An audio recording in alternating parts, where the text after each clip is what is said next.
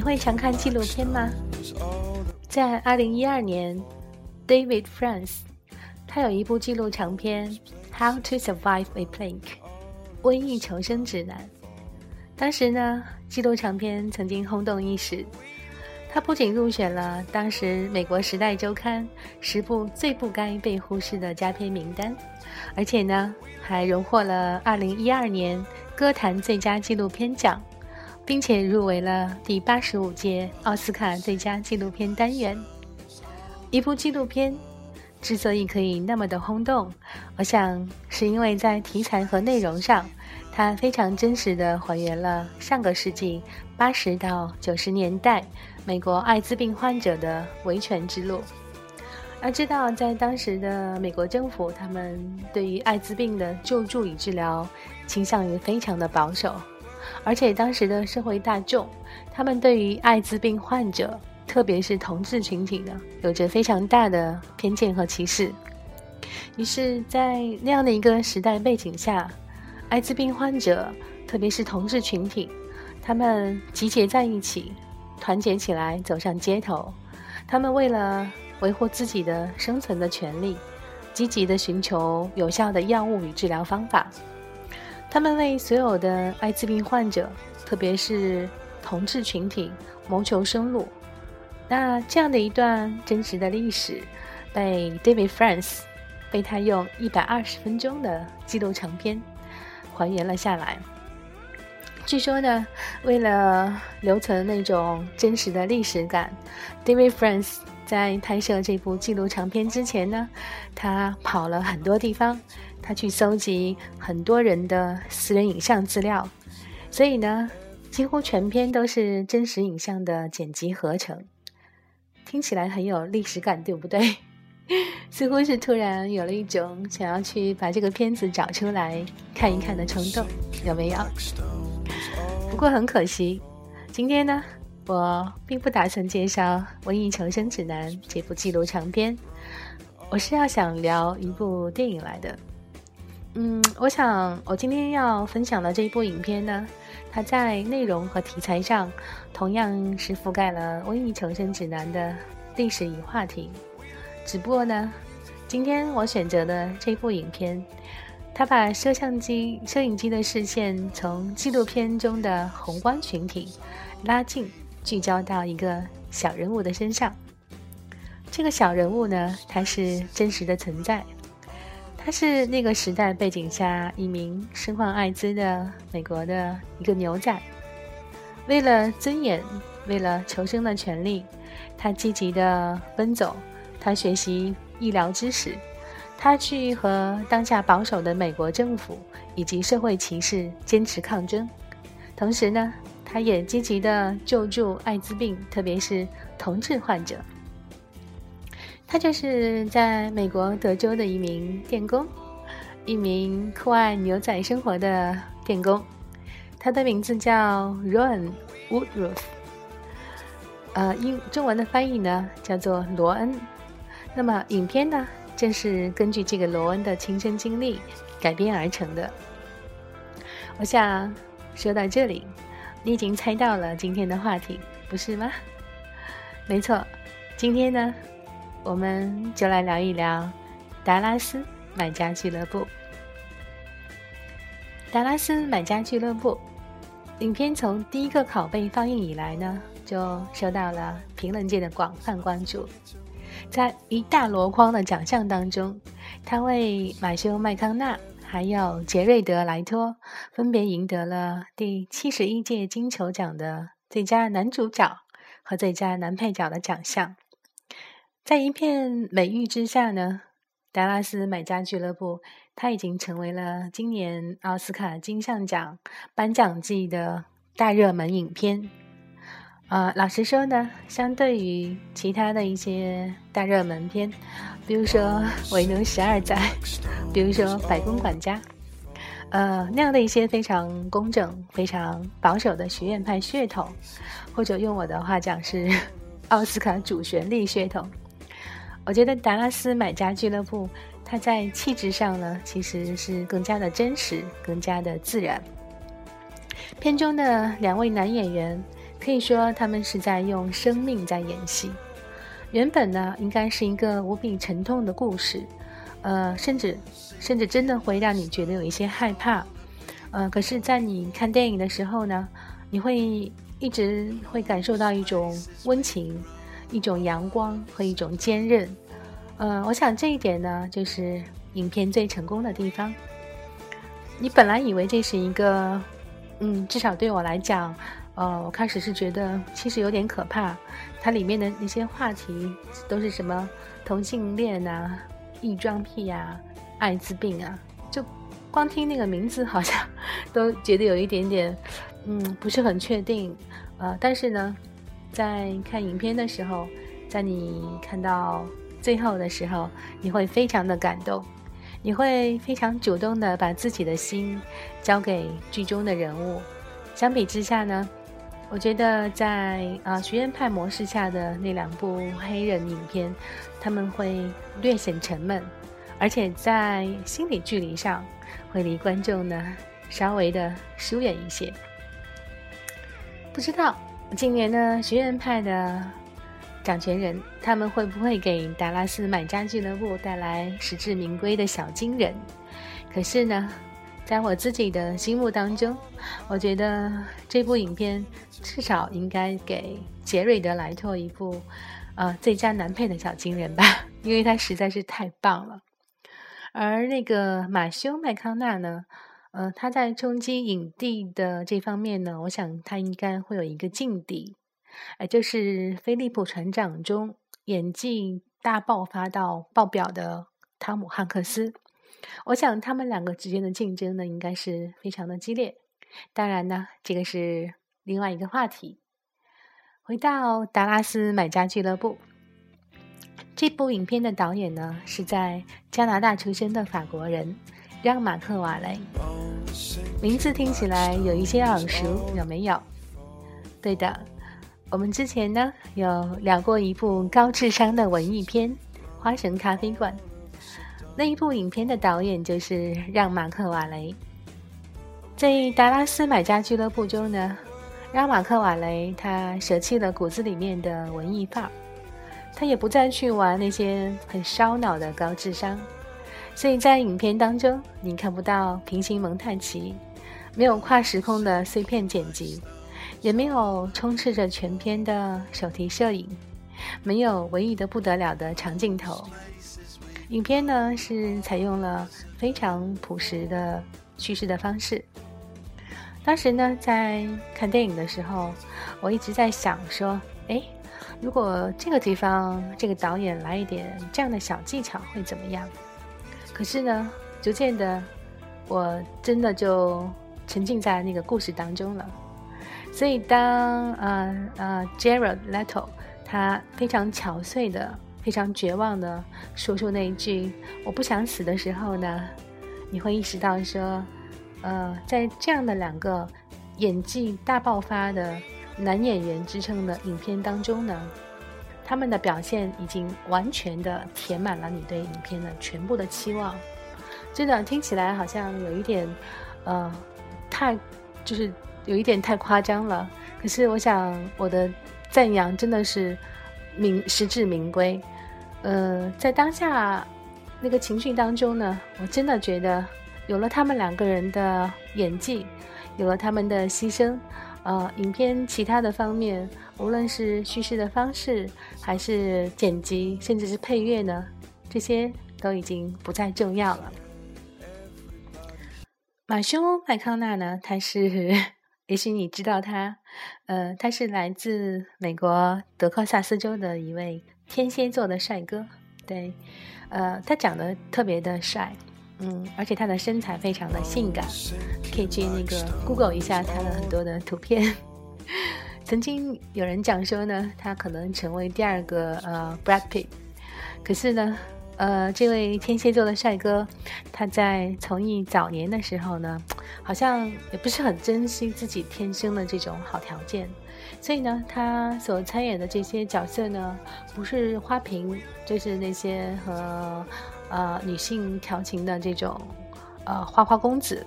或者呢，就是那种毫无生气、毫无灵魂的律师。所以呢，再后来就有人站出来说：“哎，马修麦康纳，他带给我们的失望和期待一样多。也难怪，在他刚刚入行的时候，刚刚踏入贵圈的时候，他其实非常的幸运，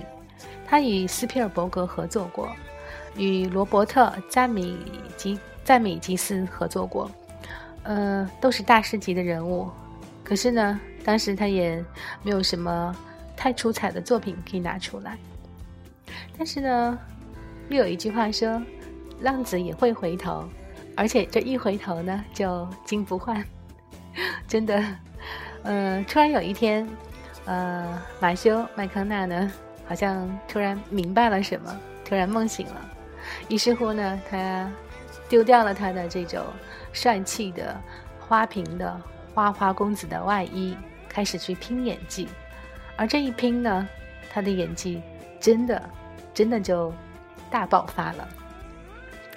如果你不信的话呢，建议你去看一看那一部有一点老又不是很老的《魔力麦克》，或者如果你喜欢尝新鲜，那就去看一看马丁斯科塞斯的新作品《华尔街之狼》。真的，你会发现不一样的马修麦康纳。在达拉斯买家俱乐部中呢，老实说，呃，如果不是预先做了功课，我真的很很难去意识到说，屏幕中那个眼眶深陷、瘦得皮包骨的、走了人形的牛仔，真是一直非常喜欢的大帅哥马修麦康纳。听说为了这个角色呢，他疯狂的减重四十六斤，四十六斤。很可怕，对不对？不知道他怎么减的。嗯，想到这里呢，突然想起某一部国产片，呃，大饥荒中的人物呢，个个都是珠圆玉润的情景。嗯，好像会有很深的感触，对不对？会觉得说，哇，好莱坞的演员真的是太敬业了，真的是拼命。呃，当然啦，我想。马修麦康纳，他能拿到金球奖的影帝，他能够提名奥斯卡的金像奖，并不是因为说仅仅是他的单纯的自虐式的减重，在影片当中呢，他的演技真的是爆表。呃，他在影片中饰演那个男主人公罗恩，在罗恩被告知只有三十天生命的时候呢，他对医生的那种咆哮。当他在车里面不知道何去何从的时候呢，他那种绝望的哀嚎；当他在超市里面逼着他昔日的兄弟和异装癖小伙伴握手的时候；当他顶着瘦骨嶙峋的弱小的身体飞行于世界各地的地下医院的时候；还有当他默默地把母亲留下的画送给女医生的时候。当他开门去迎接达拉斯买家俱乐部的光顾者的时候，真的在所有的这些时候呢，你会忘记说，哎，荧幕上的这个人是马修麦康纳，你真的就觉得说，你看到的这一位就是当年德州的那位患了艾滋病的牛仔，呃，罗恩，你真的就觉得说，你能够体会到他的三次的转变。呃，从他害怕同性恋患者到接受与尊重他们，从一个粗犷自我的一个德州的牛仔，变成了一个积极的人权的斗士；从害怕不相信自己患了艾滋病，到积极的去自我治疗，积极的去抗争。嗯，所有这些转变都是一些完美的演绎，而这些完美的演绎呢？令马修麦康纳，他在这部影片之后呢，给导演让马克瓦雷交了一份近乎完美的答案。没错，呃，这位天蝎哥的表演呢，真的是极尽完美。可是，达拉斯买家俱乐部最惊艳的就是说呢，除了男一号，呃，马修麦康纳以外呢，男二号的演员。杰瑞德莱托他所饰演的异装癖同性恋呢，呃，这这也是另外的一部艾滋病患者 Rain，他更是惊艳到爆表。在影片中呢，呃，杰瑞德莱托他踩着细细的高跟鞋，他穿着非常凸显女性身材的那种衣服，然后大方的去展示他的香肩美腿。哇，那个腿真的又细又长，我看了都觉得很嫉妒。然后他涂着红嘴唇。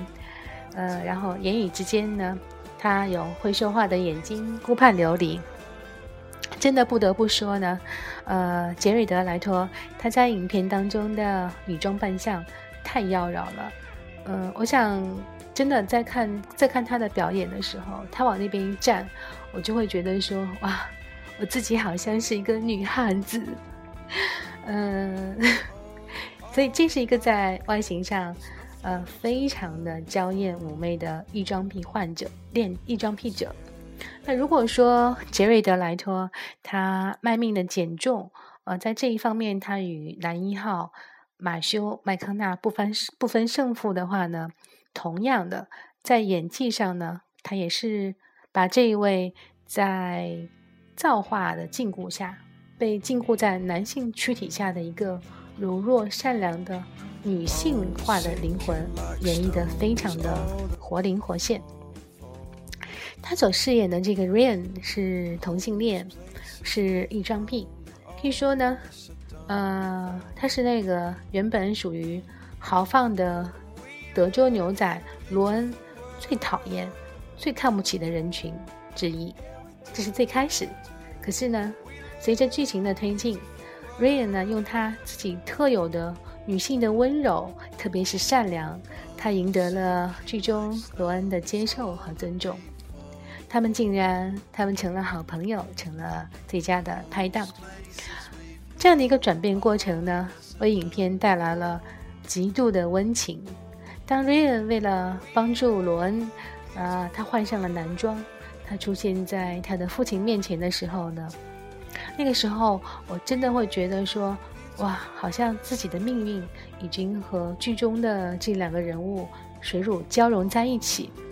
在那个时候，我完全可以体会到瑞恩他低三下四的去寻求父父亲帮助时的那种很复杂的那种心理状态。那里面呢，有绝望，有纠结，有痛苦，可是呢，依旧还留存着善良，还有坚持。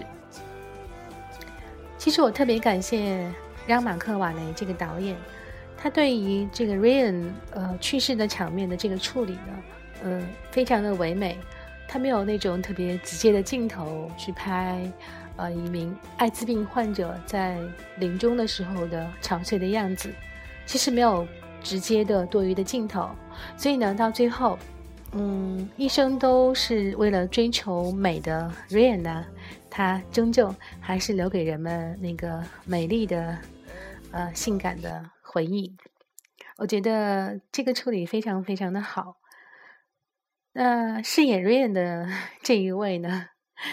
我们叫他少爷。其实我也不知道为什么影迷都叫他少爷，可是呢，他真的是我的最爱大爱杰瑞德莱托。相比于天蝎哥哥的性感呢，呃，少爷其实。他有着男性中那种不多见的清新，还有秀丽。我是讲说他的五官，啊，说他的身材呢，真的是是很奇怪。就是他在自己男装的扮相下呢，有着那种很性感的男性的躯体，可是他在扮女装的时候呢，总是会给你看到，比如说他的小细腰、大长腿，还有香肩，真的不知道他是怎么去处理的。嗯。大家可以去 Google 一下他的照片，真的，你你看他那些照片，你会发现说，呃，无论这个人他是男装扮相还是女装扮相，绝对呢，他都是属于那种极为养眼的那个阶层。当然呢，呃，Jared 他绝不是一个简单的花瓶，我觉得他真的是一个不折不扣的艺术家。呃，在他的卧室里面呢，我听说。他的书桌是一口棺材，上面有各种各样的题材的书。然后呢，在他的家里面呢，他喜欢收集各种不同的艺术品、不同的摆设很多呢都是呃后现代凹造型，就是一般的人看起来呢都说不出来是什么意思的东西。那他有一个乐队，对他玩乐队叫做呃 Thirty Seconds to Mars，三十秒去火星。这个乐队呢，原来他只是玩一玩，结果没想到一玩呢玩成了专业。所以呢，嗯，在他拍《达拉斯买家俱乐部》之前的六年里面呢，他的重心其实真正是放到了他的这个音乐方面。然后呢，这个杰瑞德他在选片的时候，对我们家少爷他也是非常的有特点，他只会去选一些呃边缘性的一些人物来演，呃，比如说精神病患者，比如说吸毒者。或者说是呃同性恋者，据说呢，他有非常呃明确的原则。如果不是这样的角色呢，他根本就不会去接拍。我想呢，我要感谢上帝，让让马克瓦雷呢最终找到了杰瑞的。我想他的出演，他所塑造的 Ryan 这个荧幕形象，呃，终究有一天。会在世界影史上找到属于自己的位置。如果你不信的话，真的，我们可以来打个赌。呃，在影片当中呢，唯一的一个女性女医生的扮演者呢是 Jennifer Garner。呃呃，顺便说一下，她是那个 Ben Affleck 的老婆。对，呃，其实他是比较呃运气不是很好，在这个影片当中呢。他是他的对手是两位演技真的是接近完美的男演员，而刚刚好呢，其中的一位男演员呢又是反串一个女性的角色，所以呢，在看电影的时候，我每次看到他站在那个 Gerald 所饰演的那个 Ryan 的身边的时候呢，真的就会很强烈的感觉到说，天哪，这个女人她没有一点女性的气质、女性的味道。所有的女性的东西、女性的性感、女性的妩媚和娇柔，好像都被那个叫做 Rain 的，其实是男儿身的人吸走了。嗯，如果你看过影片的话，你一定会同意我的话。但是呢，呃，这个女医生的存在呢，我想她在客观上呢，她也是帮助导演去推进了剧情，而且呢，完成了一些转变的过程。这个转变呢。就包括说，呃，社会舆论对于艾滋病患者的接纳的程度，记不记得？就是当时的马修麦康纳，就是罗恩，他把他的母亲留下来的那一幅画送给了这位女医生。女医生带回家之后呢，一开始他是把它扔在了一边，但是逐渐随着他对罗恩的了解，对罗恩的接纳，最后到尊重和帮助。他终于呢，把这一幅画呢非常工整、非常认真的挂在了他家的客厅的墙壁上。这幅画呢挂在墙壁上，就象征着说他对于罗恩、对于同性恋患者的、对于同性恋患者自我寻求医疗救助这个事实的一种接受，从反对到接受。呃，从害怕到支持这样的一种转变。达拉斯买家俱乐部呢，它描述的主人公是一个做电工的牛仔，呃，所以呢，影片是以斗牛开场，然后又以斗牛结束，这样的一个呼应的结构下呢，主人公罗恩的人生态度和他的社会地位，在开篇和结尾呢。有了极大的转变，这样的一个转变的过程是艰难而复杂的，就像我在节目最开始讲的那样，呃，这样的转变过程呢，其实很容易被拍摄成一个非常苦难、非常沉重的一部电影。然而呢，《达拉斯买家俱乐部》却并没有用一种沉重和苦难来绑架观众的情绪，反之呢，在两个小时的观影过程当中。你感受到更多的是一种温情，是一种感动，同时呢，还有一种励志。我想，这就是我喜欢这部影片《达拉斯买家俱乐部》的最大的原因。听到这里，呃，如果你没有看过《达拉斯买家俱乐部》的话，你是不是准备去看一看呢？有一种电影可以听。你正在收听的是小爱聊，呃，非常感谢你对我的关注和支持，希望在下一期的节目当中，我们可以继续在电波中再会，大家晚安。